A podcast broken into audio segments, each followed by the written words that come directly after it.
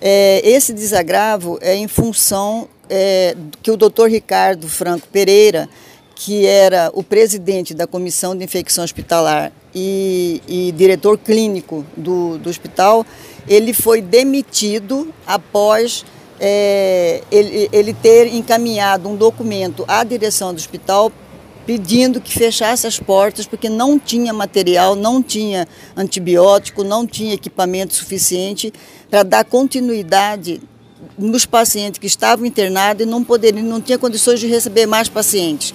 E, é, é, mas foi um documento para a direção. E esse documento vazou na imprensa e imediatamente a direção resolveu, o Instituto Gerir, junto com a Forret, resolveu demiti-lo da função de infectologista do hospital e da função de presidente da comissão de infecção, de controle de infecção hospitalar. Bom, o, o desagravo é que o Conselho Regional de Medicina é, entendeu que o que o doutor é, é, Ricardo Franco Pereira ele fez em benefício da população, tá?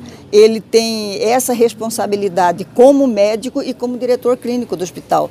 É, ele simplesmente fez o que é melhor para a população de Sinop. Eu acho isso uma falta de respeito, tanto com o médico né, é, quanto com a população, porque a obrigação nossa é fazer uma boa medicina.